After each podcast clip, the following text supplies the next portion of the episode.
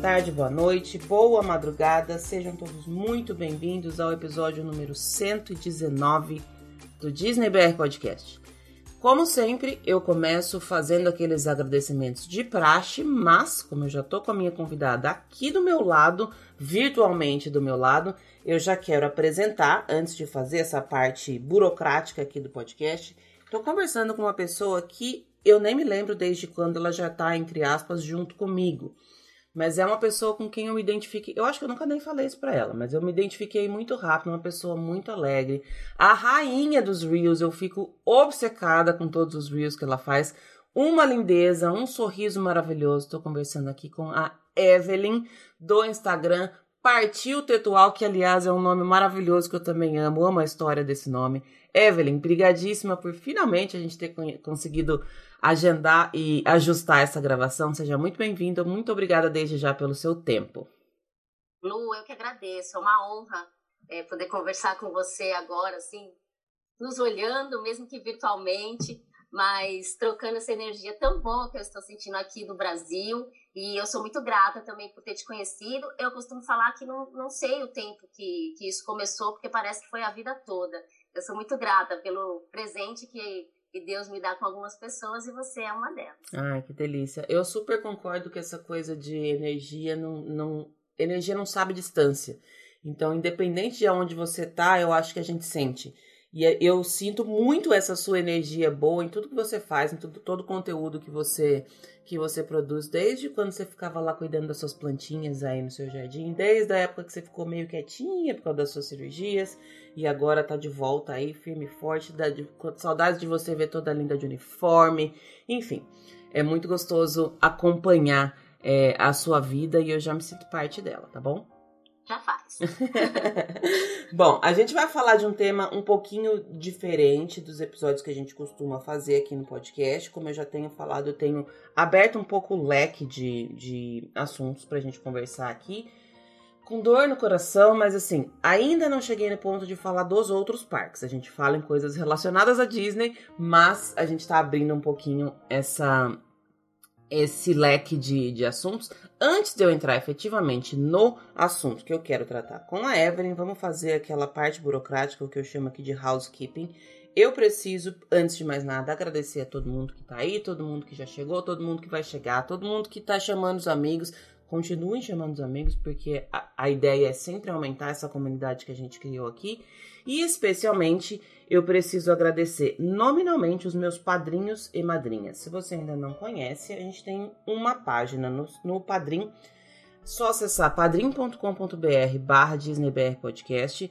Todo o dinheiro arrecadado nesta página de financiamento coletivo reverte para o podcast com gastos com profissionais de edição, com gastos com programas que eu preciso, estrutura, hospedagem, os projetos que estão vindo por aí, enfim qualquer moedinha que entra nesse site reverte para o podcast. E aí são diversas faixas de colaboração. A partir de cinco reais por mês já é possível colaborar. E se você pode colaborar só um mês depois não pode tá tudo bem. Se você também não pode colaborar também tá tudo bem.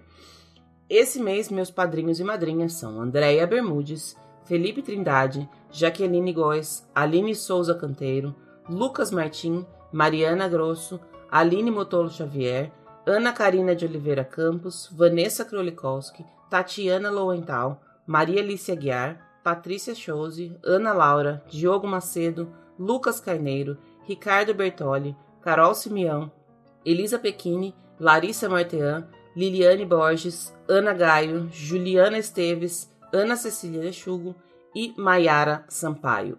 Já vou deixar aqui um disclaimer que também parte dessa renda que está vindo aqui do Padrim vai ser revertida para o nosso projeto do Clube de Cartões, que aliás é o meu projeto do coração, coisa que eu estou amando fazer, não vejo a hora dele ficar pronto. Fica de olho nas nossas redes sociais se você quiser saber mais informações sobre isso.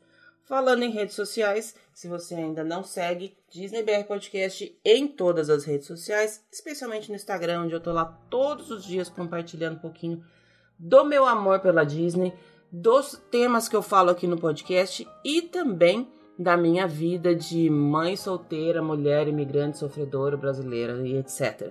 A, a vidinha que eu tô levando aqui, a minha vidinha simples, mas que tá com as portas abertas para quem quiser participar.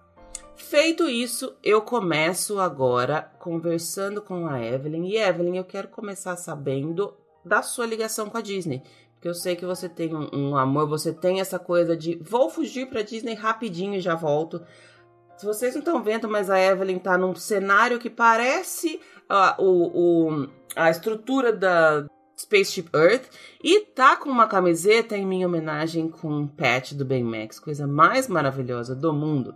Me conta, Ellen, da onde vem seu, sua história com a Disney? Olha, Lu, a minha história com a Disney, ela iniciou na minha infância. Eu acho que a maioria dos Disney maníacos, aqueles que se apaixonam de fato por esse mundo Disney, começou na infância, talvez sem a gente nem perceber. E a minha é, é começou naquele ritual que nós tínhamos de ir até a locadora, alugar um cassete para assistir um filme, um desenho. Essa era a minha era uma alegria quando eu ia chegar na sexta-feira e eu sabia que meu pai ia me levar na locadora, eu ia voltar com aquela fita, que eu poderia assistir várias vezes o mesmo desenho, decorar falas, decorar os personagens, e isso já começou desde a minha infância. Só que até a gente ter este sonho e imaginar que um dia vai pisar naquele lugar mágico, para mim, uma menina da zona leste de São Paulo, né? é, que ficou, que se tornou mãe na adolescência. Isso era uma, uma realidade tão distante, tão distante, que às vezes era difícil até de sonhar. Só que eu nunca desisti de ter o sonho, por mais que para mim, para minha realidade, parecesse algo impossível, né? Se eu fosse olhar as condições do momento, era algo impossível. Eu guardei esse sonho numa gavetinha e fui tocando a minha vida. E em 2016, eu iniciei a minha jornada na aviação, e, e eu sei que talvez você tocaria nesse assunto mais à frente, só que a minha jornada Disney, minha história Disney, se mistura muito com a minha história da, na aviação. Porque ali, quando eu comecei a trabalhar, né, eu estava com 18 anos nessa época, 18 anos, casada, mãe, Caramba. eu comecei a abrir a minha mente. É, eu também tenho essa história, né, de, de uma vida diferente, né, das, das pessoas. Eu, com 18 anos, mãe, fui trabalhar na aviação, no, maior aeroporto aqui do, do Brasil, aeroporto de Guarulhos, em São Paulo. E aí eu comecei a observar que tinham é, muitas pessoas com história parecida com a minha e que eles conseguiam viajar e que eles conseguiam alcançar esse sonho. E aí isso começou a abrir a minha mente de e eu comecei a pensar que, opa, peraí, se essas pessoas podem, eu também posso. Elas têm uma história parecida com a minha, então eu também posso. E o que, que eu posso fazer para transformar e realmente viver este sonho? E eu comecei a estudar. Eu comecei, eu entrei na faculdade, eu comecei a estudar o idioma e me organizar para realizar o sonho de colocar os pés na terra da magia. Em 2010, é, com a ajuda, lógico, eu gosto sempre de mencionar Deus, porque não, não chegaria em nenhum lugar se ele não, não abrisse as portas. Em 2010, eu fiz a minha primeira viagem internacional.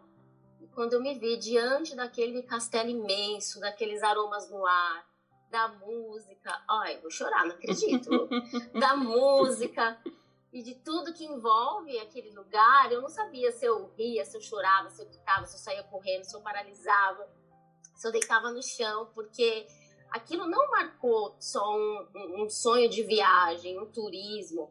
Aquilo me, me marcou muito de eu estar tá conseguindo quebrar uma barreira.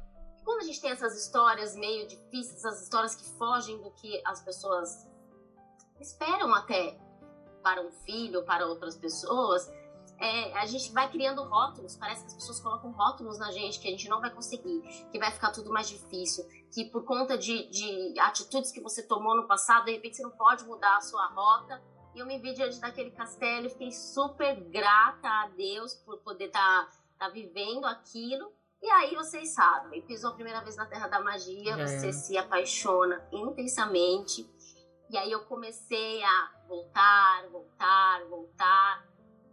E eu acho importante dizer isso, porque nós nos intitulamos muito Disney maníacos, falamos muito de tudo isso, mas até onde a gente vive o que a gente aprende com a Disney. Uhum. E eu não desisti porque coloquei na minha mente que se eu posso sonhar, eu posso realizar.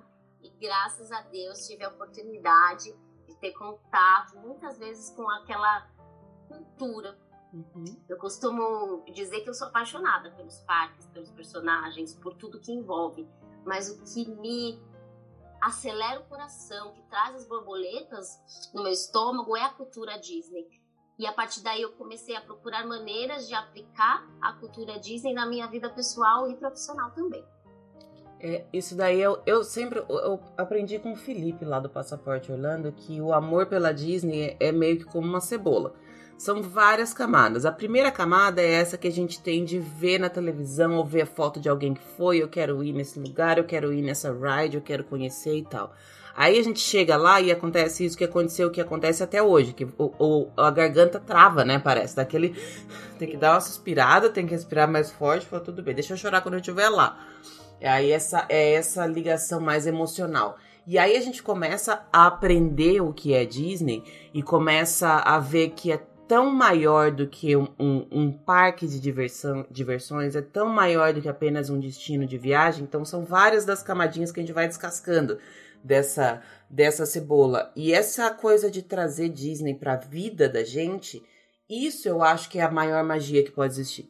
É de você sentir uma coisa diferente naquele lugar, você entender que as coisas ali funcionam porque tem muitas outras coisas envolvidas e aí você querer trazer isso pra gente. Eu lembro de um convidado que eu trouxe aqui no podcast e ele falou para mim que é, colocar a Disney no seu dia a dia é agradecer o garçom que vem trazer a sua comida. Porque você agradece o cast member. Por que, que o garçom que vem você não agradece?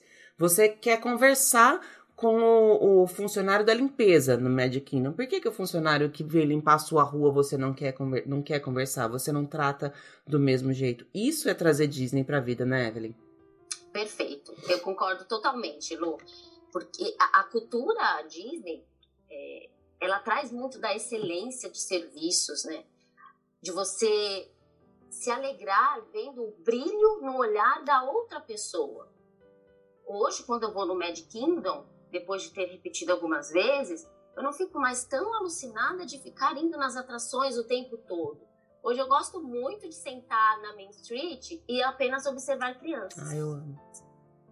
Apenas observar crianças com, com sorvete. Essas coisas hoje me cativam muito. E como você aplica isso na, no dia a dia? Porque é muito bonito da gente se falar, mas é difícil. Eles vivem, e ali por quê? Que, que eu acredito que as pessoas lá dentro consigam fazer isso melhor? Porque é todo um clima, né? Uhum. É tudo preparado, direcionado para aquilo. E na nossa vida real, não. Parece que é o inverso. e aí nós temos que nadar contra a correnteza. Porque senão ficamos mais dos mesmos, andando em todos os lugares e, e, e não trazendo aquilo que é muito bom para a nossa vida. Eu gosto sempre de quando eu viajo com meus filhos, que eu falo que é a é, é um maior investimento que eu posso fazer na vida deles é, é quando a gente viaja juntos, por quê?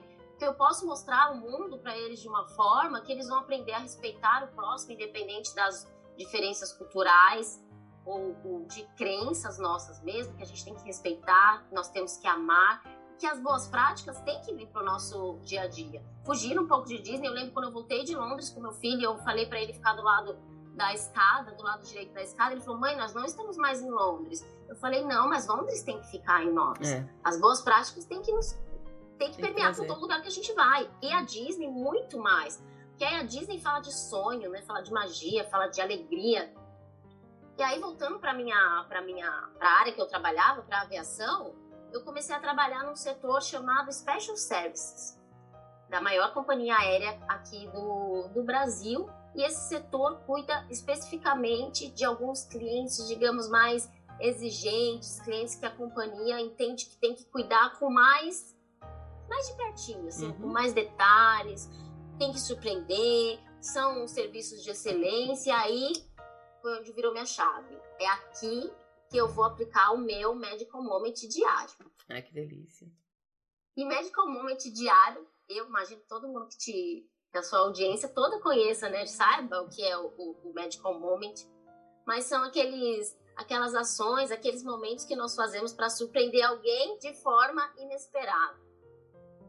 E, e, como é que a gente aplica isso na nossa vida, né? Na vida profissional e na, e na vida pessoal. Na vida profissional, eu tenho histórias para contar para vocês de uma família, uma família de argentinos que, que estavam voltando para sua casa e passaram uma conexão no Brasil e eles estavam em uma conexão imediata. Conexão imediata no aeroporto, gente, é, é imediata mesmo. A gente tem que correr porque os voos vão fechar a porta no horário. Só que a mãe, nesse caminho, a mãe sinalizou que ela queria muito comprar um pão de queijo para o filho dela. O filho dela não conhecia o pão de queijo do Brasil. E o marido nervoso, porque vamos perder o voo, não dá tempo, não dá tempo. E nós fomos o percurso todo vendo a frustração daquela mãe e a raiva do marido de não conseguir levar o pão de queijo. E eu tinha poucos minutos, porque estava para fechar voo. Eu não sei se todos aqui já viram aquela. Já passaram pela situação da, de embarque na remota, que a gente chama, que você tem que ir com ônibus até o avião que está no meio da pista. E essa era a situação. Só que eu, inconformada com a situação daquela mãe, contatei meus amigos que estavam em outro espaço. E aí eu perguntei: eu preciso fazer uma loucura. Falei para minha amiga: eu preciso fazer uma loucura. Você pode me ajudar? E aí ela, realizadora de sonhos, como eu, topou na hora, entramos em contato com a sala VIP da, da companhia. Tem pão de queijo aí? A outra realizadora de sonhos falou: acabou de sair do forno. Embala para mim e traz alguns. E, gente, estou falando de minutos. Elas fizeram um, um, um brulho, assim, um pacote. Correram literalmente, falando assim, não dá para ter a dimensão do esforço que cada uma é, teve que despender. Corremos eu consegui entregar um pote cheio de pão de queijo para aquela mãe levar para o seu filho na Argentina. Eu nem preciso falar o quanto aquele olho brilhou, quanto ela não deixava eu sair do avião, de tão é, encantada que ela estava. Talvez ela não lembre mais o meu nome, não, não entenda tudo que aconteceu, mas eu tenho certeza que aquilo marcou a vida dela. E o que me deixa mais feliz com isso é que eu consegui fazer com que ela encantasse alguém que ela amava. Não apenas eu a encantei, mas ela conseguiu chegar no destino dela e encantar alguém que amava. Outra história que eu tenho para contar para vocês também é: no meio do desembarque de, de Guarulhos, um rapaz estava chegando, e, e não sei se todos sabem, mas dentro do desembarque, por questões sanitárias, não tem venda de flores. Não pode vender flores dentro do desembarque. E ele me perguntou isso: tenho algum lugar onde eu posso comprar flores? Eu estou há um ano sem ver a minha noiva, eu estava estudando fora e eu queria sair do desembarque com flores. Eu falei para ele: não tem, mas automaticamente aquele nosso bichinho de, de ver olhos brilharem me cutucou e eu lembrei que na sala VIP da primeira classe, que era numa área restrita, eles tinham arranjos maravilhosos de flores. E eu falei: eu posso arrumar flores para o senhor corri até a sala VIP, peguei aquele arranjo de flores, aí vocês imaginem a qualidade das flores da, daquele lugar. Amarramos com um laço, eu falei, eu tenho esse buquê para você. Ele ficou encantado e esse eu pude ver, porque nós, no momento que nós saímos, a noiva estava esperando o desembarque. Ele entregou as flores para ela e, novamente, por um pequeno ato meu, ele teve um grande ato uhum. e com certeza aquilo marcou a vida deles também. Ai, que delícia, já tô ficando emocionada aqui. Eu tinha pedido pra você separar a história engraçada, você separa a história de chorar. Não tá valendo isso, não. Olha, histórias engraçadas, eu tive várias, foram 14 anos que eu trabalhei na companhia aérea, a maior parte nesse setor de, de atendimento especial. E um ícone que todo mundo, todo brasileiro principalmente gosta bastante é o Silvio Santos Ai, e é muito emblemático. Eu já vi várias fotos de você com ele, eu morro de curiosidade. Antes de chegar nessa história, Evelyn, me conta é. do seu começo nessa sua nessa sua trajetória. E eu só queria é, pontuar uma coisa, na hora que você falou desses dois medical moments, é, é muito legal que a gente aprende que é gostoso viver o medical moment. É legal quando alguém faz uma coisa legal para você, mas proporcionar o medical moment para o outro é, é, é, muito legal, né?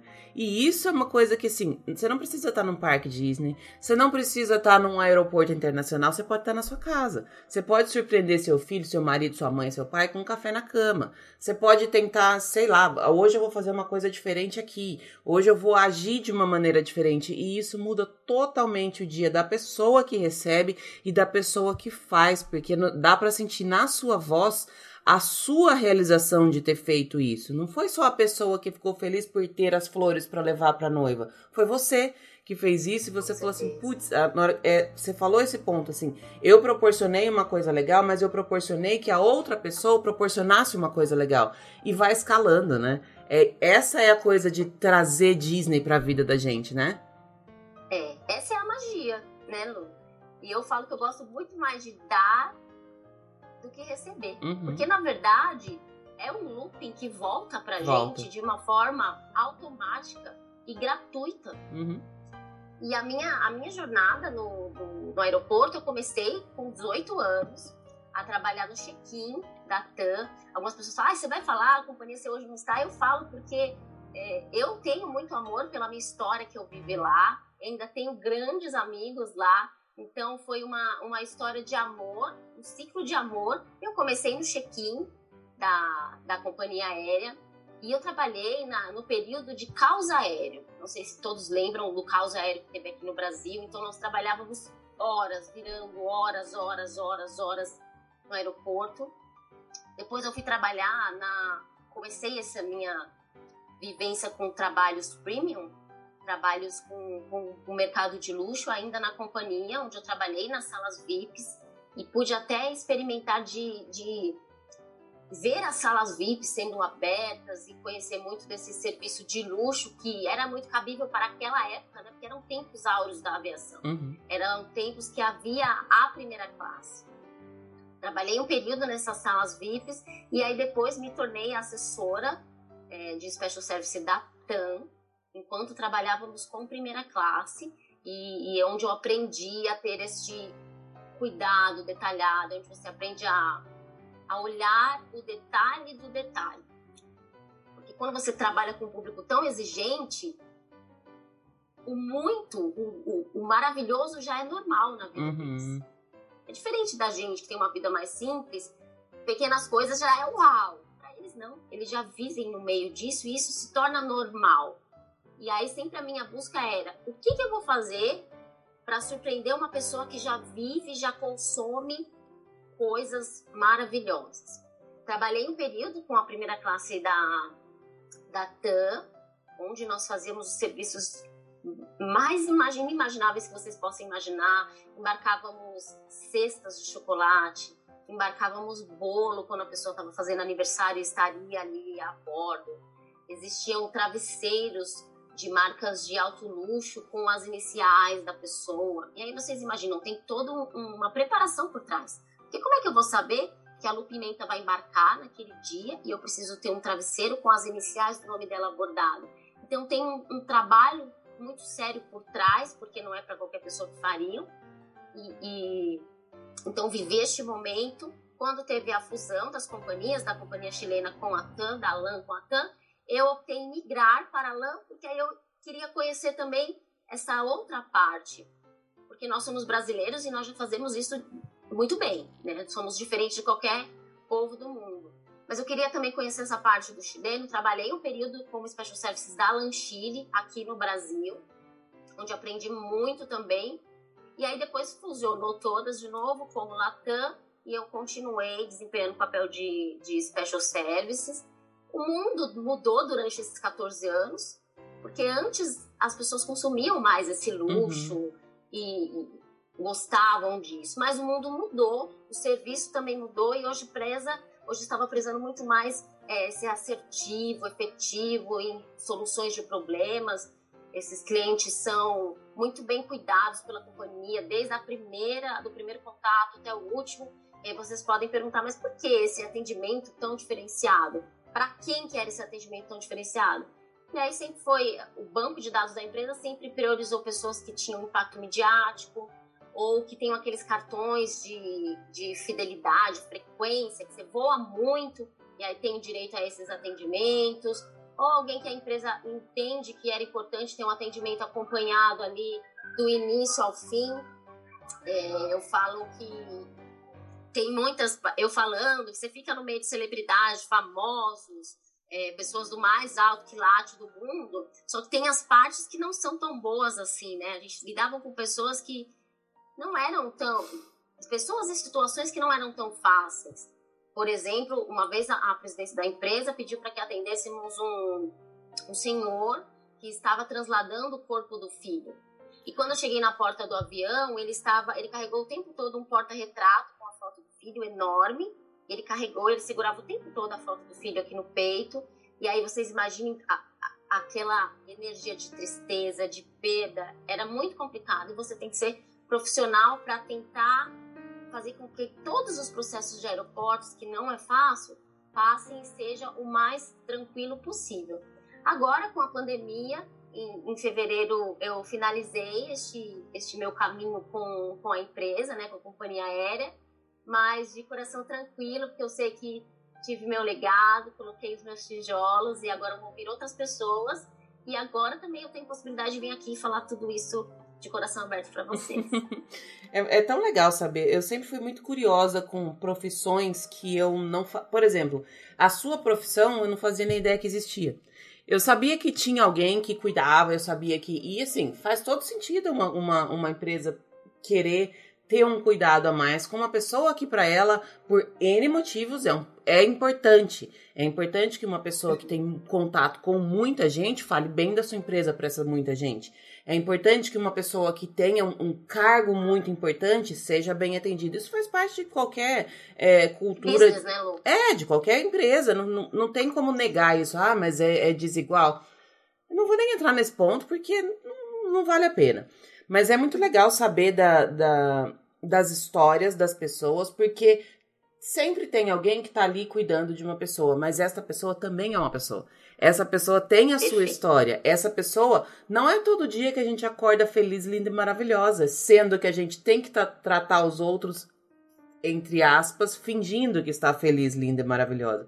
Então é, é essa balança eterna, né, Evelyn? Aqui, como é que eu vou agir? Como é que eu vou deixar minhas coisas para trás, os meus problemas, as minhas preocupações, para poder fazer o meu trabalho, desempenhar o meu trabalho aqui da melhor maneira possível, independente de qual seja o seu trabalho, independente se você está lá no balcão no check-in ou se você está atendendo o Silvio Santos. Você precisa Exatamente. fazer isso sempre. E sempre todo mundo fala assim: ah, é, é típico de entrevista de emprego, né? Não, eu separo muito a minha vida pessoal. Não tem como, gente. A gente é uma pessoa só, tá tudo ali dentro da gente. A gente fica o tempo inteiro nessa, nesse equilíbrio. E antes mesmo de começar a gravação, a gente estava falando de como está sendo difícil equilibrar a vida hoje, com o, o, que a gente tem, o que a gente precisa viver, tudo que a gente já vem vivendo há um ano, todo essa, esse cansaço que a gente está sentindo por conta da situação que o mundo tá. Mas ainda assim a gente tem que estar tá aqui, tem que estar tá sorrindo, porque se estiver chorando, pior, né? Eu acho Com muito. Certeza. Eu gosto muito de conhecer histórias de, de pessoas e eu acho que a sua história. Eu já tô apaixonada mais ainda por você, tá? Já tô avisando. Ai, maravilhoso. Imagina. Eu também penso igual você, né? A escolha de. A gente sempre vai ter passeios no fundo do poço. Isso não tem como a gente fugir. Mas a gente tem que sempre tentar buscar força em olhar para cima e puxar a corda e sair do, do fundo do poço, independente da situação. E, e, o que você falou era muito real. Eu tinha uma, uma luta, digamos assim, muito grande na, na empresa com os outros colegas, porque cria-se um, um preconceito de achar que as pessoas que têm dinheiro são bem-sucedidas, que eram as que eu atendia na, no aeroporto, elas não mereçam ou não tenham essas dificuldades como qualquer uma outra. E ali eu aprendi muito sobre ser humano, porque aí você entende que fama não é tudo, dinheiro não é tudo. Eu vi e convivi com homens com muito dinheiro, muito dinheiro, gente, que estavam perdendo a vida. E eles sempre falavam para mim: viva, porque isso tudo passa, não adianta você ter todo o dinheiro do mundo. É, eu vi homens que saíam do avião desesperados, correndo, porque precisavam chegar em casa para ver um, um, um, filho que estava muito tempo para ajudar na lição, sabe? Alguns deles às vezes saíam e desabaf desabavam, assim, e desabafavam depois ficavam pedindo desculpa. Mas porque ali, por trás, existe um ser humano também. E, e eu fui perdendo muito essa questão, todo mundo vai, meus sempre os famosos, e, e eu fui perdendo muito isso de famoso, porque eu sempre enxergava o ser humano que estava ali do outro lado. Uhum. Eu me lembro de uma, de uma situação que me doeu até de olhar, de um apresentador famoso aqui, de, aqui do Brasil, acho que nem tem problema falar o nome dele, o Zeca Camargo, sempre muito gentil. Eu me lembro que ele estava arrumando a mala, ele, ele, se abaixou e estava arrumando a mala, a mala dele para sair do desembarque, e as pessoas em volta fotografando ele. E ele estava ali tão vulnerável e as pessoas todas fotografando, e eu fiquei pensando, como é difícil, né? Você tem que manter, você também está cansado, você e ele foi super gentil com todas. E eu, analisando de fora, fiquei pensando como é difícil, porque você não consegue ter uma vida normal. Uhum. Sempre tem esse, esse julgamento. Eu tentei, da melhor forma possível, olhar para todos como seres humanos. Então, quando eu estava atendendo o Silvio Santos, não era o Silvio Santos, era uma pessoa, era um senhor que estava ali, e que você tem que tomar vários cuidados, porque é muito conhecido.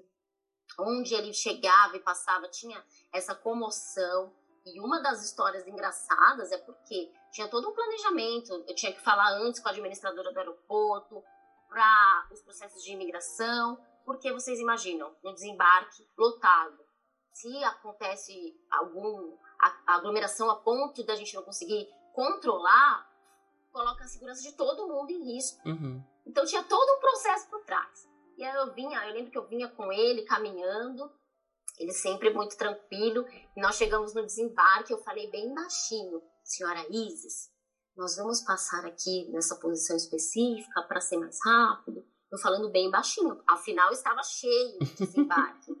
Só que ele não, não, me escutou direito, ele deu um grito, gente. O que, que você falou? O quê? Vamos passar por onde? E aí vocês imaginam a voz do Silvio Santos ecoando num saguão. Eu me senti um pouco naquele seriado do Walking Dead, Sabe quando a pessoa fala e vira todo mundo? Todos os zumbis olharam para você. Todos os zumbis olharam para nós, ficaram paralisados. E aí eu só pensei, meu Deus, agora tem que ser muito rápido, porque você não consegue controlar. Mas dentro da simplicidade daquele homem, ele nem percebeu e nem estava, falar sério com vocês, ele nem estava preocupado também. Passamos, outra história engraçada com ele, é porque uma vez o telefone do nosso escritório tocou nós atendemos. Ai, tudo bem, é o Silvio. Vocês lembram de mim? Eu embarquei com vocês tal dia.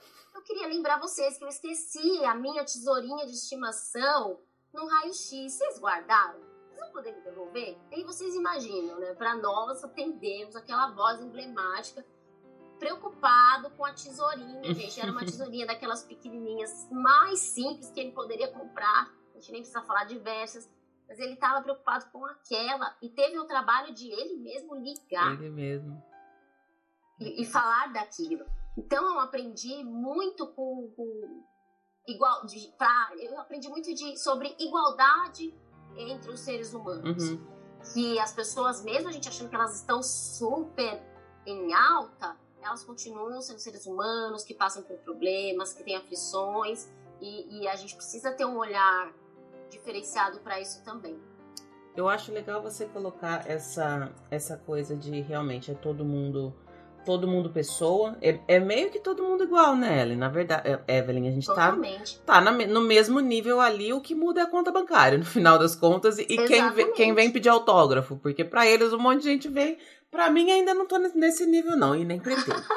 Mas é, é legal você colocar essa, essa coisa do a gente não tem muita noção. Dá a impressão que essas pessoas estão muito distantes da gente, que é outro tipo de ser humano, é outro tipo de vida, mas não, é a pessoa que perde a tesourinha no raio-x, como pode acontecer com a gente. E é legal ver essa, essa proximidade. E eu tinha uma pergunta aqui de, de o que que, o que que muda nas pessoas, mas eu tô vendo que você se mudou muito por conta de ter passado tudo isso, né? Tendo começado tão cedo, na, até uma pergunta que não avisei que tinha pergunta que não estava no roteiro, então prepara aí. Ah, você se, se começou tão nova, com eu, pelo menos com 18 anos, não tinha um pingo de juízo na cabeça, tava, tota, tava trabalhando já também, mas tava totalmente perdida na vida. E aí, de repente, você conviveu com tantas situações, com, com tantas coisas que te transformou em outra pessoa, né, Evelyn? Com certeza. A gente vai ficando mais forte, né? A gente vai é, criando uma casca dentro uhum. de nós. Eu sempre comento, agora tá tudo muito difícil. E aí, sempre quando vinham amigos me, me desabafar, falar da situação toda que a gente tá passando, eu tentava sempre trazer tudo que a gente viveu na aviação. Então ali eu passei por momentos de, de caos aéreo, em que as pessoas arremessavam cadeiras em nós. Nesse período de 18 anos, as pessoas arremessavam cadeiras em nós, vinham para cima. E aí, independente dessa companhia estava atendendo as, ao que elas esperavam ou não, não justifica, né? Então, viver esse momento, momentos muito difíceis que nós vivemos na, na aviação, como acidentes de avião. Eu estava trabalhando e aí sempre tinha aquele ar de funeral Hum. e a dúvida, né? O que, que vai ser da, da empresa? O que, que vai ser dos nossos empregos? E você convive com muitas situações que, que você vai se transformando mesmo. Hum. Do que você era, do que você imaginou. E, e graças a Deus espero que em uma pessoa melhor, que consiga olhar um pouco mais sobre a dor do outro, a necessidade do outro, porque quando a gente cuida e observa mais a dor, a necessidade do outro, eu acho que a gente cresce muito como ser humano. Uhum. Parece que a gente aprende é, e não sofre tanto quando vem para nós. A gente consegue lidar melhor com tudo isso. Com certeza. Evelyn, são vários, vários anos que você trabalhou nesse, nesse mercado e você já comentou algumas vezes dessa parte de, de caos aéreo. Quando você falou de caos aéreo, eu não me lembrava exatamente dessa situação de arremesso de cadeiras, mas eu lembro que ela, que ela existiu, que era uma, uma fúria das pessoas, parece. Ele tinha que ter alguém para desabafar e às vezes não era só o desabafo do problema que ela estava tendo ali, era o desabafo de uma vida inteira que fazia com que culminasse na, na cadeira que foi jogada no funcionário, que não tinha nada a ver com aquilo, estava ali apenas desempenhando o, o papel dele e da, pelo menos tentando fazer da melhor maneira possível. Mas foi uma, uma. Eu acho que você viveu o maior período de evolução da, da história da aviação até meio que democratizando, vamos colocar assim, porque eu tô falando que quando eu era pequena, viajar de avião era um absurdo. E eu nasci numa, numa família, ok, a gente não tinha um montão de dinheiro sobrando, mas a gente tinha uma vida boa, era uma família de classe média, meu pai é médico, então a gente estudava em escola particular. E mesmo assim, quando eu era mais nova, era quase que impossível viajar de avião, era longe. E depois isso foi se chegando mais perto da gente, eu acho que tem um pouco a ver com com a história, a evolução do mercado, da indústria em si, e chegou num ponto de pandemia que também revolucionou completamente a- a- o setor. Me conta um pouco dessas, dessas mudanças, Evelyn, do que você viveu, de como era, de como foi no meio, de como chegou no fim. Me conta um pouquinho dessa história. Eu senti mesmo essa, essa mudança, essa evolução, né? De- e principalmente de públicos. E isso foi muito bom, né? Porque aí trouxe essa possibilidade de pessoas de outro, com outros poderes aquisitivos, menores ou maiores, terem as experiências de voar também. Quando eu criei o meu, o meu Instagram, o meu pensamento principal também foi esse, é, Lu, de desmistificar a viagem de avião e os aeroportos para trazer uma linguagem que simplifique e que as pessoas achem que elas podem também voar, né? Que não pareça aquele, ai meu Deus, é um monstro, é o aeroporto, é o avião. Então achei que isso foi muito importante. E aí vivi esses tempos áureos de primeira classe e como isso foi se desenvolvendo, as pessoas não acharem que era tão importante. E eu acho que nesse período agora pandêmico, o que mais mudou é que teve que ter uma aceleração de tecnologias entrando no mercado. Eu acho que isso foi uma coisa que a gente sentiu muito. A, a aviação, em termos de companhias aéreas, teve que reduzir porque baixou a procura, voos cancelados, a gente nem precisa falar dos motivos. E aí eles tiveram que se.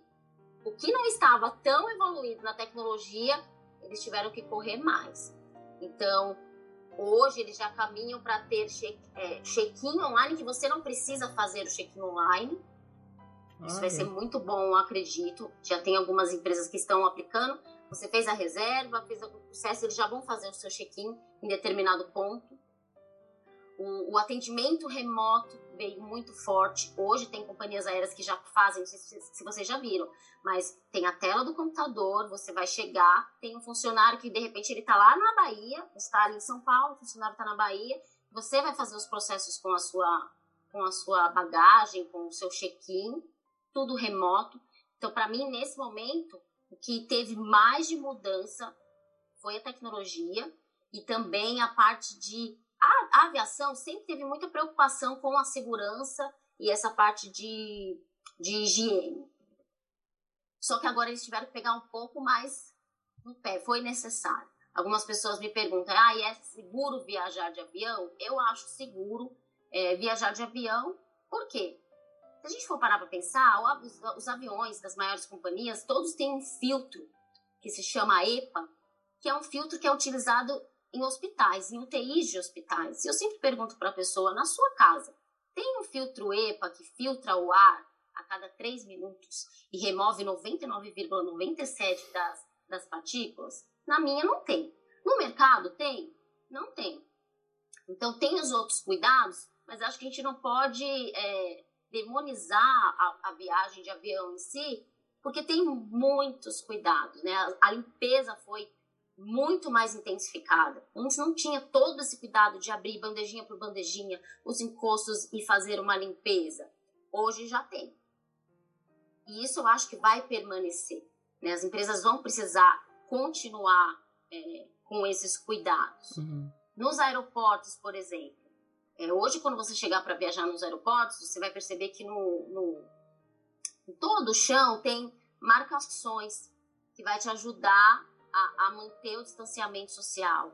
Vão ter os, os anúncios sonoros, lembrando para higienizar as mãos, álcool em gel. Todo, toda a parte do aeroporto tem dispensers de álcool em gel. E vai te lembrar do que você pode fazer, fique, se distancie. Então, eu acredito que isso são coisas que, que ficam e veio para essa época de agora, essa época pandêmica. Uhum. E o que, que, você acha que a gente aprende disso, Evelyn? Você colocou essa parte da, da empresa. Essa tem uma parte de, de higienização, até retomando um pouquinho. É uma parte que a gente nunca sabe, a gente nunca soube. A gente que está do outro lado de, de, de quem vai viajar, e não quem está lá dentro fazendo tudo isso. Mas, e sempre teve essa coisa de. Essa, essas histórias de que o encosto do, do, do, da cadeira do avião é mais sujo que um banheiro. Sabe essas lendas todas falando sim, tudo isso? Sim. E a gente nunca prestou atenção e nunca parou para pensar que tinha alguém ali trabalhando, tinha um processo, tinha um procedimento. Eu admiro muito o setor no geral da aviação, porque eu acho que é o maior exemplo de que uma coisa tem que funcionar do começo ao fim em cadeia. Nenhuma, nenhum dos pedacinhos desse processo pode falhar, porque você está lidando falhar.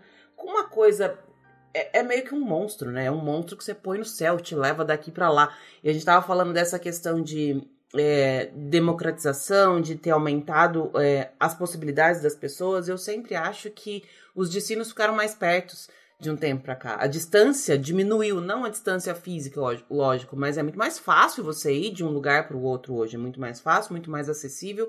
E aí a gente adora fazer isso. Eu adoro sair daqui e poder visitar meus pais. Eu adoro que eles venham. Eu adoro ir pra Disney. Eu adoro ir pra, pra Europa. Eu adoro ir para todo lugar. Mas eu não paro para pensar que nesse processo de eu sair da minha casa e pegar um avião, um mundo de gente tá envolvido. E aí você tava falando, de, você falou do seu processinho de pegar o pão de queijo lá. Foi um, um, um reduzido de uma coisa que você estava fazendo, mas um processo inteiro de higienização, de cuidado e tudo mais tem infinitas pessoas envolvidas aí, agora talvez até mais, né? Por conta dessa intensificação de, de cuidado de higiene e tudo mais, né? Com certeza. E, além de tudo, nós lidamos com o tempo. Porque o tempo que, que uma aeronave fica em solo é cobrado pela, pela, pelo aeroporto, pela administradora do aeroporto. Então, tudo tem que ser rápido, né? Eu falo que é uma, é uma engrenagem, gente, vocês não imaginam. Quando o avião está taxiando, não sei se vocês já repararam, mas quando ele está vindo para a posição, se vocês começarem a analisar, se tivesse, se você sentar na janelinha e começar a olhar para fora, vocês vão ver, vocês vão ver que terão pessoas enfileiradas, já com seus instrumentos na mão, só esperando encostar, colocar o calço que a gente chama, né, que segura ali as rodinhas do avião, para elas entrarem e aí elas têm tempo para fazer tudo isso e fazer tudo isso de forma excelente. Uhum principalmente agora a limpeza, né? Com a limpeza, a gente às vezes não dá tanta importância, não olha tanto para a limpeza ou para quem carrega o avião, que eles ficam ali no backstage, mas eu sempre eu falo isso de boca cheia porque eu sei que as pessoas vão poder confirmar, mas eu sempre fiz questão de, de falar com todos eles e dizer que eles eram parte muito importante daquilo. Porque se aqueles meninos que carregam o avião, eles levam a, a, muito da aviação nas costas, porque imagina, eles carregam o avião, descarregam o avião, elas limpam, né? O que, o que vai nos deixar seguro. Então eu sempre gostava de dizer isso para eles. E é um trabalho de formiguinha, são muitas engrenagens que tem que funcionar ao mesmo tempo para todo mundo conseguir entregar o seu trabalho da melhor forma possível. Por exemplo, quando elas estão fazendo aquele embarque, as pessoas precisam ser rápidas naquele momento. Imagina aí, chegava eu com um passageiro, ou então eu queria embarcar meu passageiro no início do embarque, quando ninguém embarcou ainda, que eu podia dar essa possibilidade para o meu passageiro. Você quer embarcar no início ou no final? E aí começam a ter Mexer as pecinhas, dos né? outros setores. Então é um mundo é, fascinante e a nossa paz só todo mundo só tem paz quando o avião decola no horário, chega no seu destino, mas são muitos detalhes na aviação que a gente nem imagina que aconteça é. e que se uma perna, que foi o que você falou, se uma coisa falha, vai ter um impacto menor ou maior lá na frente. Me fala um pouco agora de. Eu sei que você cuidava de pessoas é, especiais, de pessoas no nível VIP, mas eu acho que tem algumas dicas, algumas coisas que você aprendeu nesse tempo todo que serve para todo mundo que vai viajar. E aí é o seu momento de puxar a orelha das pessoas. Porque eu sei que tem, assim, a gente vê pessoa com o pé para cima, pessoa que estica o pé no meio do corredor e que atrapalha o outro e tal. Eu queria um, um manual de boas práticas para quem vai viajar, Ellen. O que, que você pode trazer pra, pra gente aí, para você não incomodar o coleguinha do lado e, consequentemente, para não ser incomodado também, porque a gente que viaja, a gente que é plebe, que viaja lá para trás na econômica, é um espaço pequeno para muita gente e muitas vezes você vai ficar muito tempo ali. Então você precisa, você precisa estar tá consciente que não é só você que está ali, né? Com certeza. Com certeza. E isso desde o início. A, assim, a primeira dica que eu vou falar para todos é, é, essa questão da, do pré-viagem. Que a gente foca muito no cheguei no aeroporto, vou andar de avião, mas o pré, antes de você ir para o aeroporto, é muito importante, gente. É importante para diminuir as possibilidades de você passar qualquer perrengue de viagem. Porque perrengue, eu sempre falo, se você nunca passou um perrengue de viagem, você não viajou direito. Exato. Mas entre o perrengue e o caos, o transtorno, tem um caminho que pode ser, não ter volta. Então, antes de viajar, eu sempre oriento as pessoas a olharem a documentação, verificarem se tudo está certinho. Porque, é, acreditem ou não, um dos campeões de perrengue, de transtorno, é a falta de documentação correta quando a pessoa chega no aeroporto. E aí não tem o que fazer. Às vezes você vai ter tempo de voltar e buscar o documento, vai, mas às vezes não vai ter tempo. E aí isso vai cancelar sua viagem para Disney, isso vai cancelar sua lua de mel alguns dias, ou você vai perder algumas coisas por conta disso. Então, olhar se sua documentação está certa ainda em casa é o primeiro passo. E também começar a ser adepto ao check-in online. Eu amo falar do check-in online, porque é uma coisa simples que nem todo mundo faz. Quando você compra uma passagem de avião, por exemplo, você acha que você já está garantido dentro daquele voo mas não necessariamente. Você comprou o transporte, né? o direito de transporte. Você está confirmado no voo a partir do momento que você faz o check-in. E por que, que eu falo isso? Porque talvez você pode chegar no aeroporto e passar por uma das situações mais caóticas, na minha opinião, que é o overbooking. Não sei se todo mundo aqui já estou falando, mas o overbooking é quando, falando de uma forma bem assim simples, o avião cabe, sei lá, 250 pessoas e a companhia aérea, permitida por lei, vende 255 lugares, contando com as desistências. Quando você faz o check-in online, você confirmou seu lugar no avião. Não tem como chegar no aeroporto e você escutar de um colega que não tem mais lugar no voo. É triste, mas acontece e eu não quero que nenhum de vocês passe por isso. Então se preparem é, antes, com a documentação, com o seu check-in, que aí você vai chegar no aeroporto com tempo hábil de fazer todas as coisas, e aí você não vai precisar fazer tudo na correria e de qualquer maneira. Um, um processo que mudou agora e que eu, que eu gostei bastante é nos momentos de embarque. Por quê? O que, que acontece? Ainda acontece um pouco hoje em dia tá perto do horário, vê a movimentação dos funcionários no portão, o que, que todo mundo faz, Du? Vai pra fila. Corre, vai pra fila. o brasileiro ama uma fila, né? ama uma fila, todo mundo corre, já vai para aquele calor humano e quer conversar, mas agora, principalmente, antes já não precisava fazer, mas agora, principalmente, a gente não pode ficar aglomerado. Temos que esperar, né? Cada, cada companhia aérea tem um processo, mas geralmente são embarques por setores ou embarques por fileira, e isso vai ter no seu cartão de embarque informado. Então, espere o momento do seu embarque, o momento da sua chamada para embarcar. Muitas pessoas falam, ah, mas aí não vai ter lugar onde pôr a bagagem ou não. Mas pensa, se todo mundo respeitar a hora que vai entrar no avião, você vai entrar e vai ter um lugar em cima uhum. da sua poltrona para colocar a sua bagagem. O problema é que não tem este, este respeito, essa consciência. Aí chegamos dentro do avião. Eu gosto bastante de falar dessa parte porque eu sou uma mãe que viaja com filhos pequenos. Eu viajo desde muito pequeno, super defendo as mães. Nós temos que viajar sim. É, que cara feia sempre vai continuar sendo fome, mas é a nossa obrigação como mãe obrigação como mãe é, levar entretenimento para as nossas crianças. E aí eu falo não só para não ver a cara feia daquela pessoa que não está gostando do choro do nosso filho, mas para que nossas crianças tenham o melhor voo possível, né? uhum. né? É muito difícil. Viajar de avião é difícil para todo mundo, desde os que gostam até os que têm medo.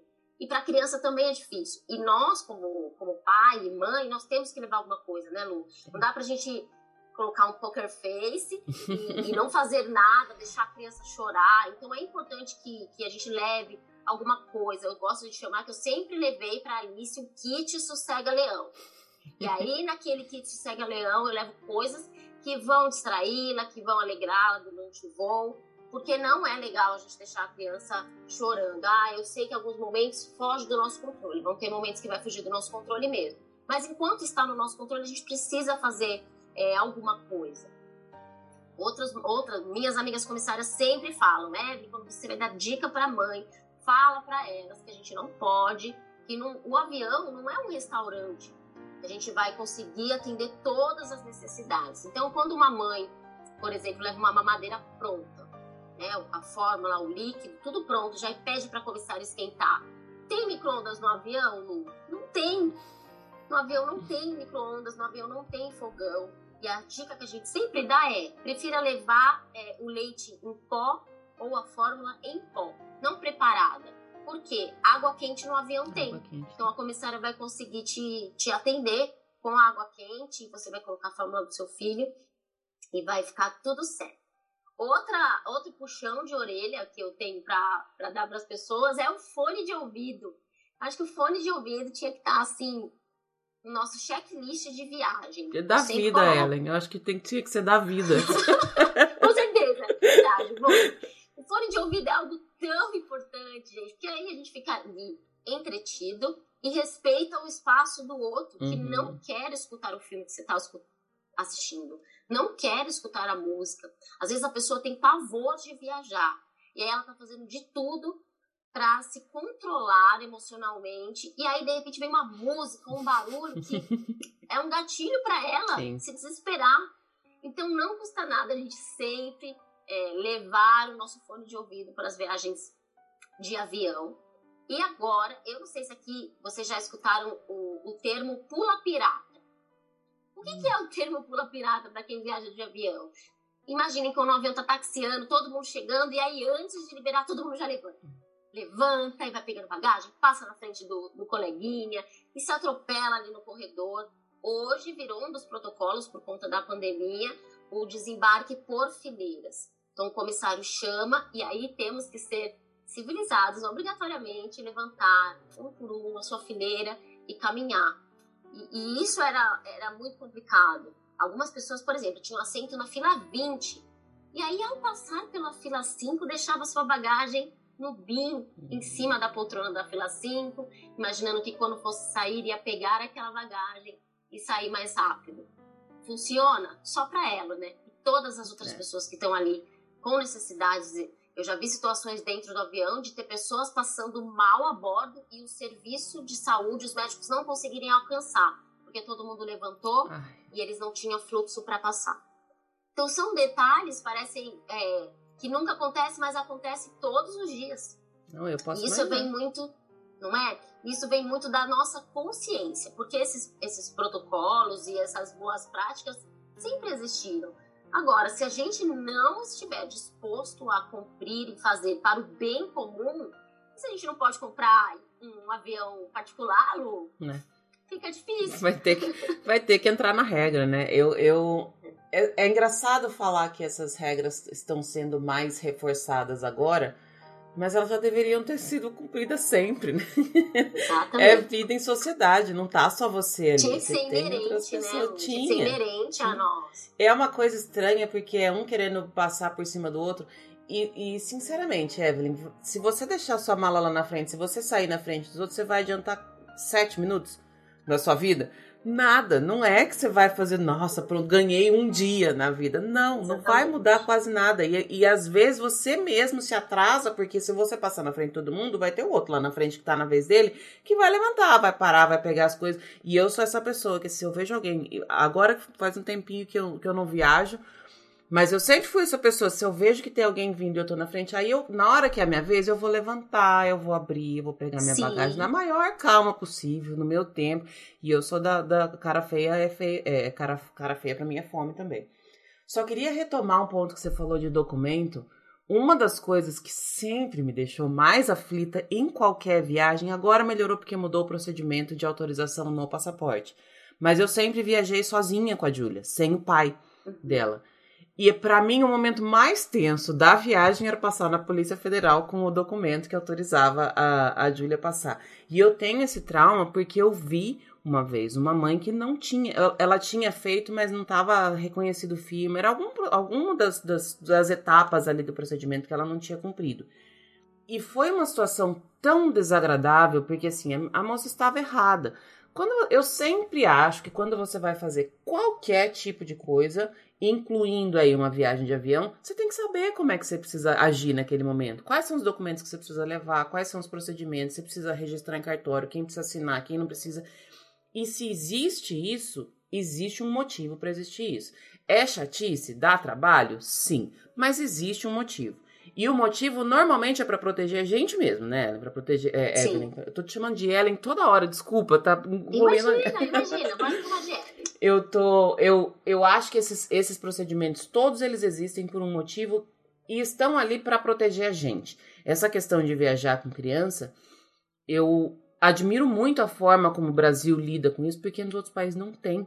Eu até hoje, na hora que eu vou passar em algum embarque, desembarque com a Júlia, eu quero mostrar todos os documentos e ninguém nem olha. Aqui ninguém nem. Não pode pedir documento para criança aqui. Mas. No Brasil, antigamente, você tinha que fazer uma autorização. Se você não estava viajando com os dois pais, tinha que fazer uma autorização e ela tinha que estar registrada e, e, e com firma reconhecida. E você não viaja se você não tiver essa autorização.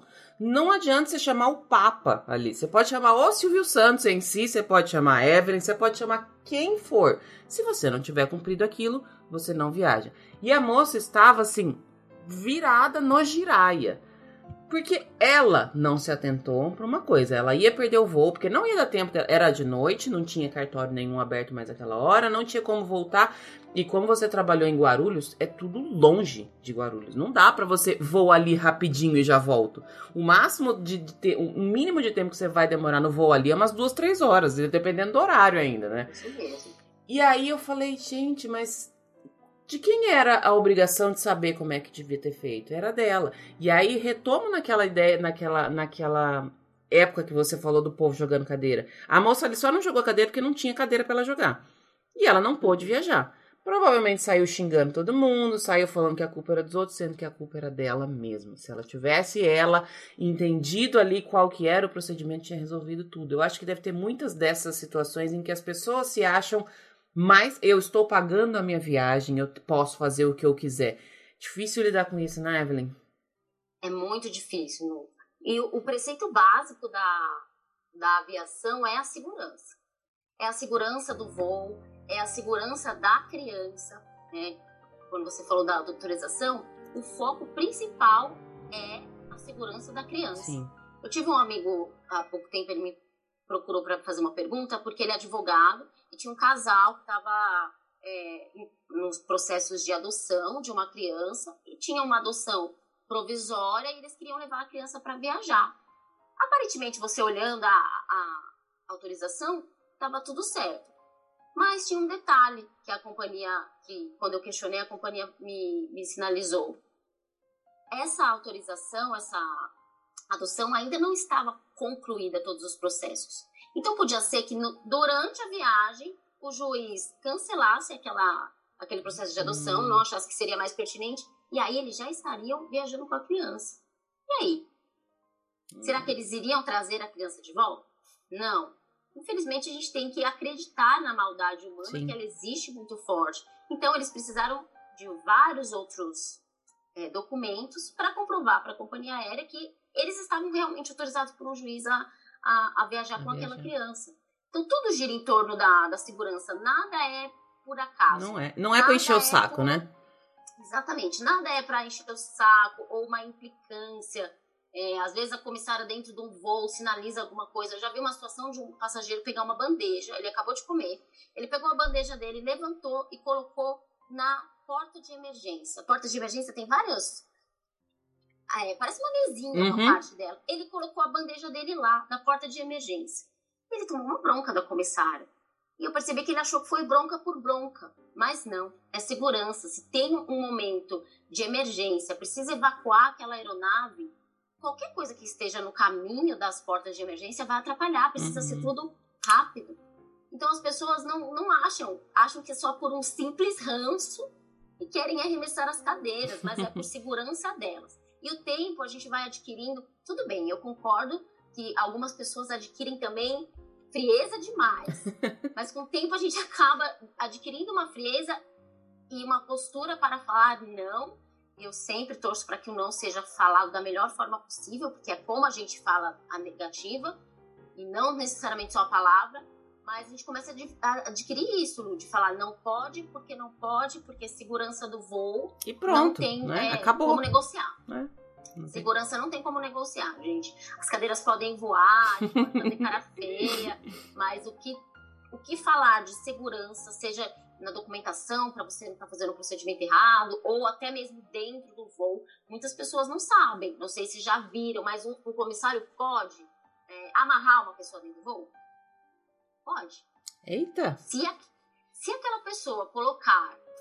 Ai, acontece toda hora? Não, graças a Deus, né, gente? Mas se aquela pessoa colocar o risco do voo, né, o risco da segurança do voo em cheque, a tripulação pode contê-la sim. Eu já vi é, situações que a pessoa teve um surto, é, seja psicótico, falta de remédio ou qualquer outra coisa, e o tumulto que ele criou dentro do avião foi tão grande que precisaram conter. Então, quando a gente pensar em segurança, sempre vem em primeiro lugar. Uhum. É muito legal esse monte. Mais uma, mais uma coisa que eu, que eu tô aprendendo. E uma viagem de, de avião, ela mexe muito com o emocional das pessoas, né, Evelyn? Essa coisa do medo, às vezes, torna a gente meio irracional. E é uma situação que gera. Eu falo que assim, eu não amo viajar de avião. Eu amo viajar. Eu não amo estar no avião, mas eu aceito e tá tudo bem. Mas eu conheço gente que já chegou na porta e voltou por medo. E às vezes essas pessoas, pessoas, chegam na porta e entra, só que daí o, o, desespero bate quando ela já tá lá dentro e ela não pode mais sair. Então tem que ter um cuidado. Eu acho que aí tem é, é vida em comunidade. Você tem que perceber que aquela pessoa ali tá numa situação difícil. Você também tem que se garantir, você como, como passageiro ali, e você tem que deixar que as pessoas que estão prontas para lidar com essa situação, porque estão, os comissários, todos eles sabem que isso pode acontecer e sabem o que é Sim. preciso fazer ter que deixar essas pessoas agirem, né? Exatamente.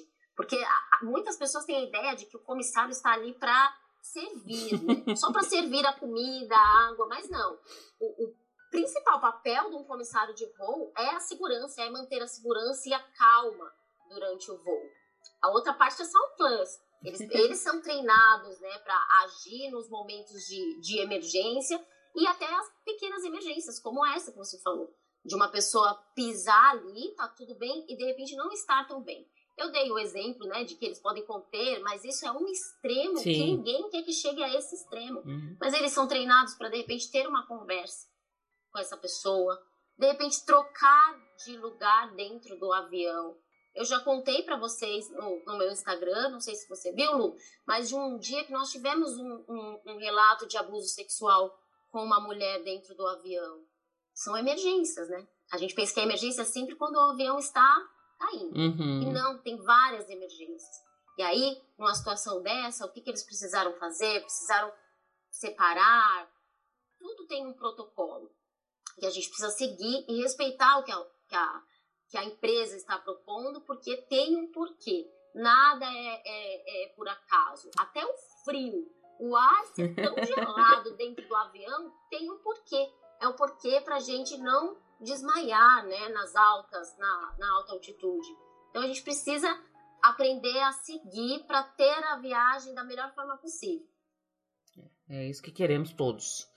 Bom, falamos um monte da sua, da sua carreira na, na aviação. Eu acho que você deve ter um mundo de histórias. Eu não vejo a hora de sentar e tomar uma cerveja com você para você contar todas essas histórias para mim, de preferência na Disney.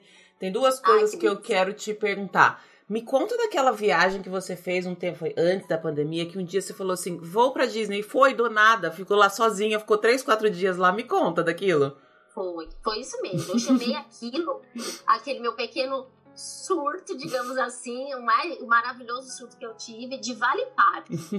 eu sempre fui, a, a minha história com a Disney e com viagem sempre foi sendo mãe também porque eu fui mãe muito nova, uhum. mas porque eu sempre viajei com meu marido, com meu primeiro com meu filho, agora com meus dois filhos. A gente sempre teve essa viagem em família. Eu nunca tive uma experiência de viagem sendo apenas a Evelyn. Uma viagem sem ter alguém me chamando, a mãe, mãe, mãe, mãe, mãe, a cada momento. A gente tem que parar para levar no banheiro. É, sabe? Quando a gente quer ser só a gente. E eu comecei a ter este, este desejo e queria que fosse na Disney.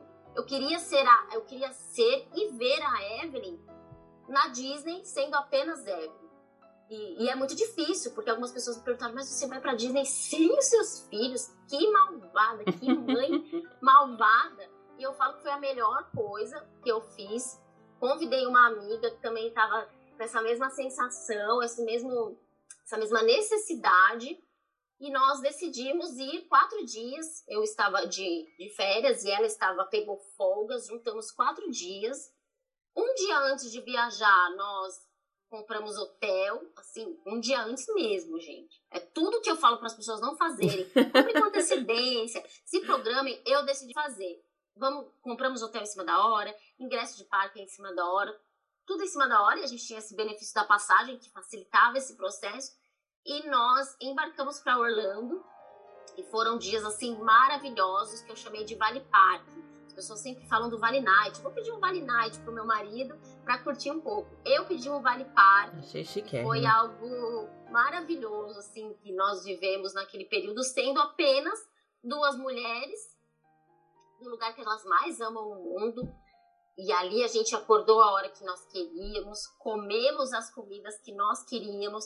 E pode parecer uma bobagem. Ai, você não come a comida que você quer quando você viaja com a sua família?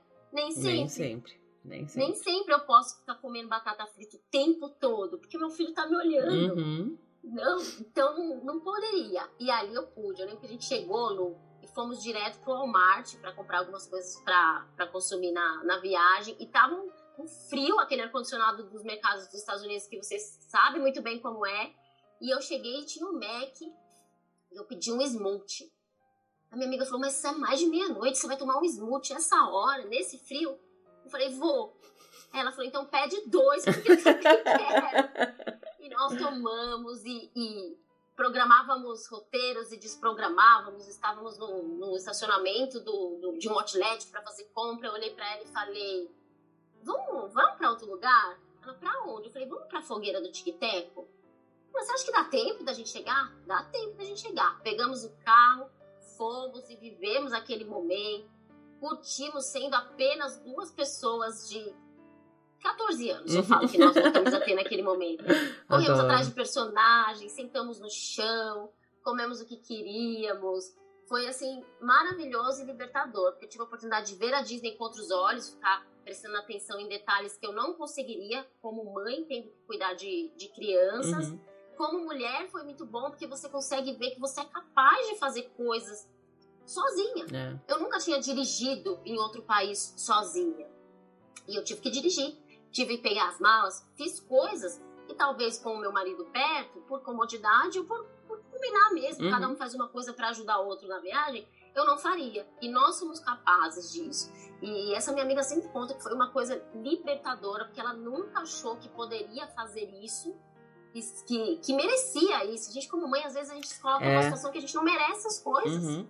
É bem e isso. nós merecemos, vivemos, foi rapidinho. Foi no começo de 2020, então foi o que deu o gás para aguentar, o 2020. A gente sempre comenta que foi um, foi um presentinho que Deus deu ali. Olha, minhas filhas. Vai, porque vai ser pesado. Vai vir pedreira. e foi maravilhoso, Lu, foi maravilhoso. A gente queria que todo mundo fizesse isso, porque a gente se livra de culpa. Eu voltei uma, uma Evelyn, uma mãe muito melhor para os meus filhos, muito mais é, alegre, preparada e de mostrar para eles, né? Eu tenho uma filha, uma filha mulher hoje. Então, de mostrar para ela que ela é capaz de fazer as coisas que ela quer pelo próprio mérito, sim, e mostrar ao meu filho que a mãe dele estava muito feliz porque curtiu esses momentos. Já virou um, um, um, um, Vai ser um passeio assim que a gente sempre vai fazer. Eu falei para minha amiga que esse ano acho que a gente vai ter que fazer um, um Vale Parque em português. Vai ter que ser por aqui mesmo, mas nós queremos sim e merecemos né, esse, esse momento. Eu espero que o próximo Vale Parque seja em Orlando no Epcot e com é, no Pimenta junto. A gente tá, tá na dívida desse, desse rolê no Epcot Ai. aí junto, né? Verdade. Mas verdade, eu acho realmente super, super importante essa coisa de a gente viajar sem filho e é uma viagem totalmente diferente. Você falou da questão de a gente nunca come o que a gente quer. A maioria das minhas viagens sempre foi eu e a Júlia.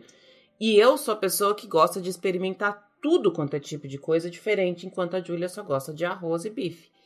E como é que eu ia num restaurante e eu ia pedir um prato para mim e um prato para ela? Não ia, não ia pagar. Primeiro que eu não come nem metade de um prato para ela. Eu acabava pedindo e dividindo com ela o que ela queria. Eu acabava indo nos lugares que ela queria ir. Eu dava prioridade para ir ficar mais tempo nas atrações, ou nas filas, ou nos personagens que ela queria ir. E isso não é ruim.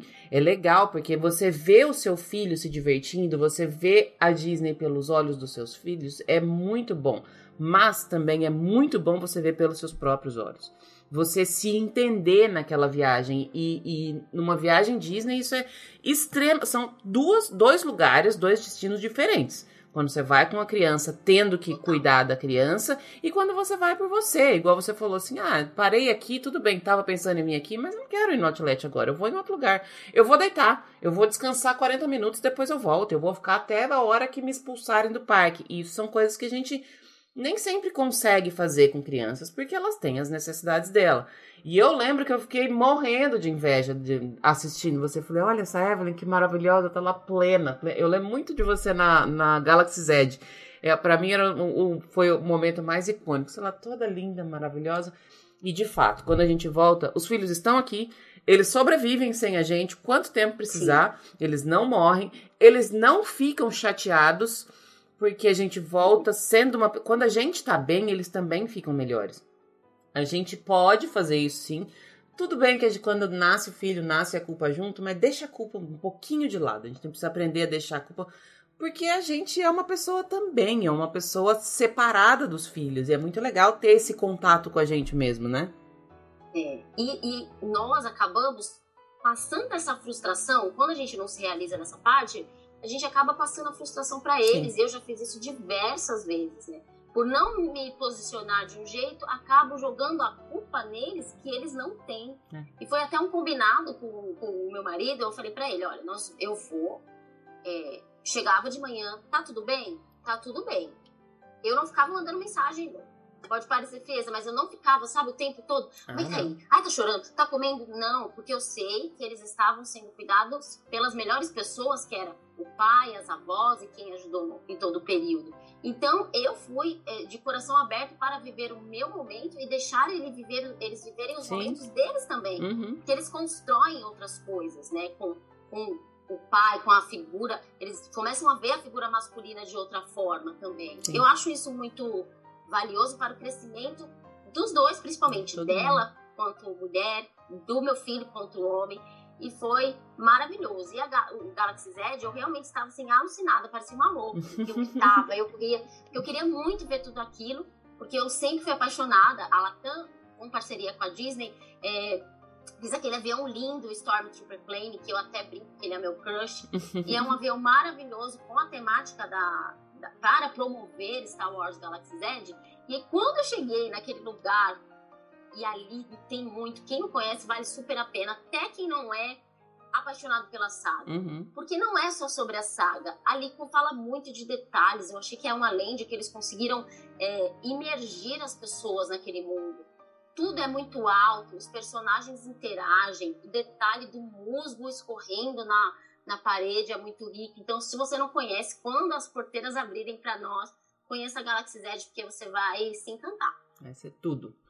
E outra coisa que eu queria saber de você é: você falou da sua história da aviação, você falou que chegou no momento que a sua história finalizou, de, com o coração super cheio, porque eu posso ver seu olhinho brilhando aí falando disso. O que, que você tá agora? Me conta aqui o que você tá fazendo e me conta aqui, isso é uma coisa, toda vez que eu vejo seus reels, eu falo, rainha dos reels, eu quero morrer. Ah com os, os, vídeos que você faz. Morrer no sentido bom. Eu acho maravilhoso. Eu, primeiro que eu acho maravilhoso o seu desprendimento para fazer, eu acho tudo. E a forma como você faz aquilo. Me conta um pouco da sua vida agora, que eu acho que tem a ver com esse monte de conteúdo legal que você tá produzindo agora.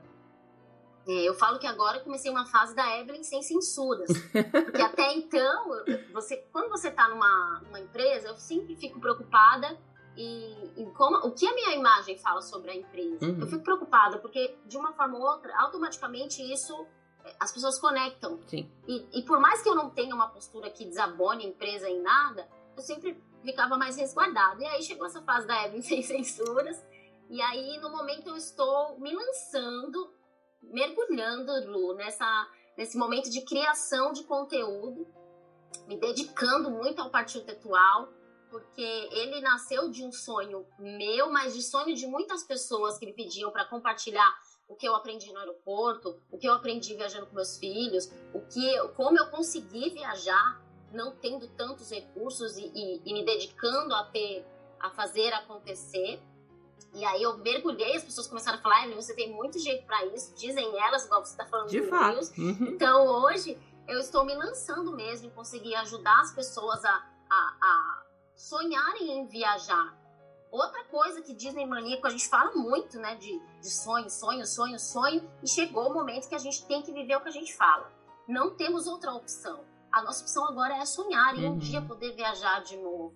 Isso não é estar influenciando de forma imprópria ou negligente a viagem, não. A gente está vendendo sonhos futuros. Eu tenho tentado fazer muito isso no, no Partido Tetual, trazendo conteúdo para todas as pessoas possíveis. Então, estou me lançando, estou com um projeto de abrir a minha própria marca a partir Ai, virtual de itens que vão otimizar a viagem. E aí eu quero juntar é, minha, o meu conhecimento como viajante, o meu conhecimento como pessoa que trabalhou é, no turismo, na aviação, juntar tudo isso e trazer produtos junto com o serviço para ajudar as pessoas a viajarem de forma melhor então, isso está no meu radar de sonhos.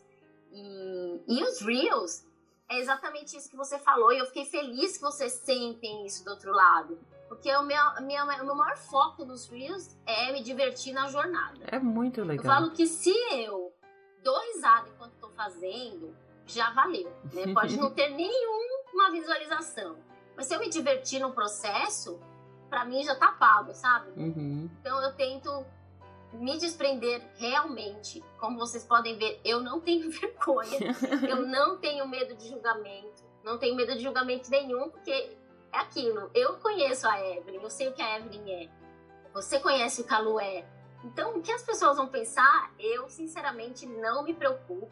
Até ficava pensando, mas aí tem as dancinhas, tem dancinhas, mas perde aquele que não está se lançando em rir de si próprio, seja fazendo uma dancinha ridícula ou, ou fazendo caras e bocas, que eu gosto muito de, de fazer, eu não me preocupo porque eu confio na, na diversão da jornada, Lu.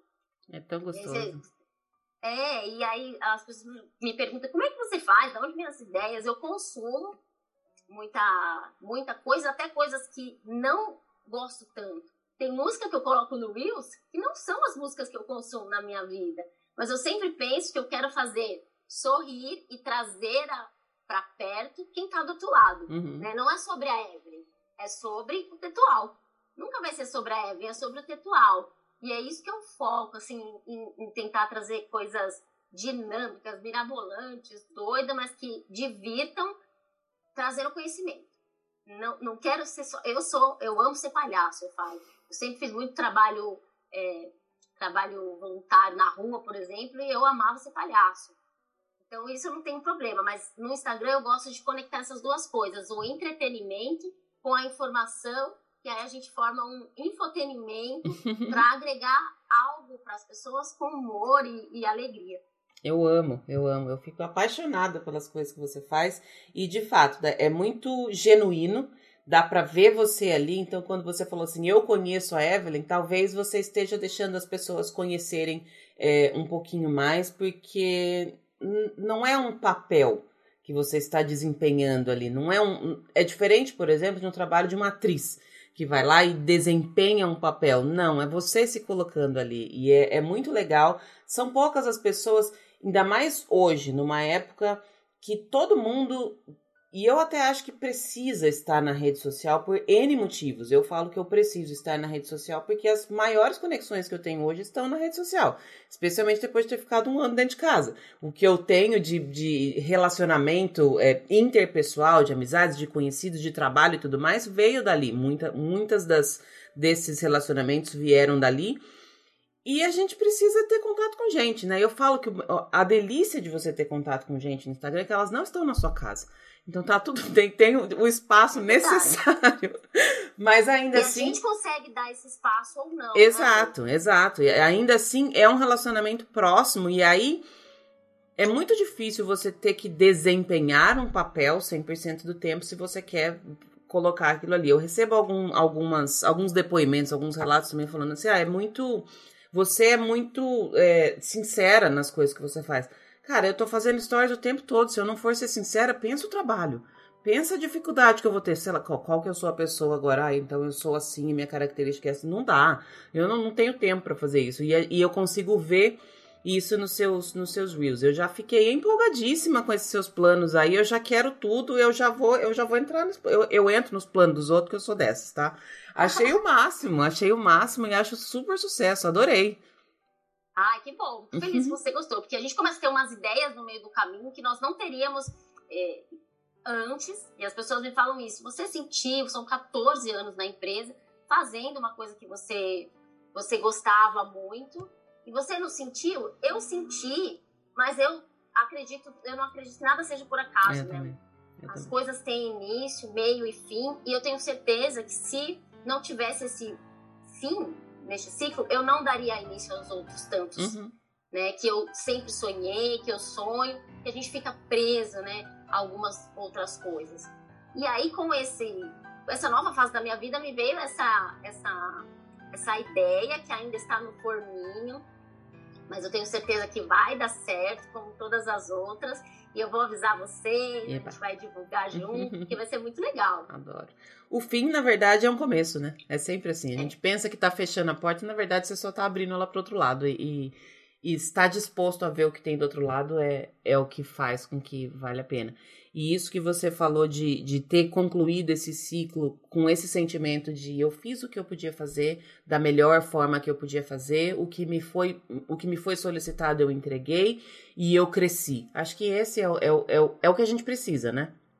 É, é o que fica. Eu é. sempre falo isso. E quando eu fiz o, o post de, de avisando né, que eu estava encerrando esse ciclo, foi até com a foto do Silvio Santos, o que eu fui é, abraçada virtualmente, talvez eu não tivesse esses amigos da internet, neste momento de, de afastamento, talvez tivesse sido muito mais difícil. Uhum. Quando você fala né, que a gente pode ter essas ligações. É tudo sobre ligações. É. Não é sobre a gente querer ostentar a nossa vida, mostrar a nossa vida fora do Brasil, ou mostrar a nossa vida na aviação. É sobre conexões. Sem as conexões não valeriam nada a pena. E aí, cada uma daquelas pessoas que me deixaram uma mensagem, é, e principalmente quem dividiu o palco dessa minha história comigo, quem derrubou suor comigo, ter, ter dividido ali um pouco, me dado aquele abraço virtual, foi muito valioso para mim. Você tem a ideia de trabalho cumprido, Sim. sair é, de portas abertas, principalmente com as pessoas eu tinha a minha preocupação era não se um dia sair, se não sair de portas abertas e com muitos amigos e eu saí assim carregada de amigos e, e histórias para contar. Eba, eu já vi que tem um montão de história mesmo. Já falei, repito, eu quero saber de mais histórias dessas numa mesa de bar, de shorts, porque eu já não aguento mais o calor aqui, o frio aqui. E vai acontecer, vai acontecer. Eu também não vai, acredito sim. que as coisas, é, nada acontece por acaso, nem mesmo as conexões. A gente não, as, a vida da gente não cruza com a vida do outro por acaso. Eu tenho muito firme isso é, comigo. Evelyn, eu amei falar com você. Eu vou seguir aqui continuando assistindo seus stories, morrendo de rir, seus stories e seus reels, todos os seus vídeos que você faz. Brigadíssima por você ter despendido esse tempo aí de seu sábado de manhã, deixou sua família um pouquinho. Peraí que eu vou ficar aqui minha vez agora. E eu amei conhecer um pouco mais você. Ah, Lu, eu faço das suas famílias palavras, eu que agradeço o espaço e a confiança, né, de me trazer aqui para conversar com o seu maior tesouro, que se torna, né, a nossa audiência se torna nosso maior tesouro. Sim. E você me deu esse espaço aqui para compartilhar um pouco mais da Evelyn também, do Partido Tetual e de tudo que a gente vive juntos nessa, nessa caminhada pela internet. Foi uma honra. Eu estarei sempre à disposição, tanto para conversa no bar de shortinho no sol, quanto para vir aqui compartilhar muitas mais histórias, conhecimento, porque nós estamos todos ligados a um, um, um grande sonho, uma grande magia, um grande amor que nos une. Obrigadíssima, Evelyn. Super bom final de semana para você. Obrigada, um beijo pra vocês. Fiquem com Deus, se cuidem.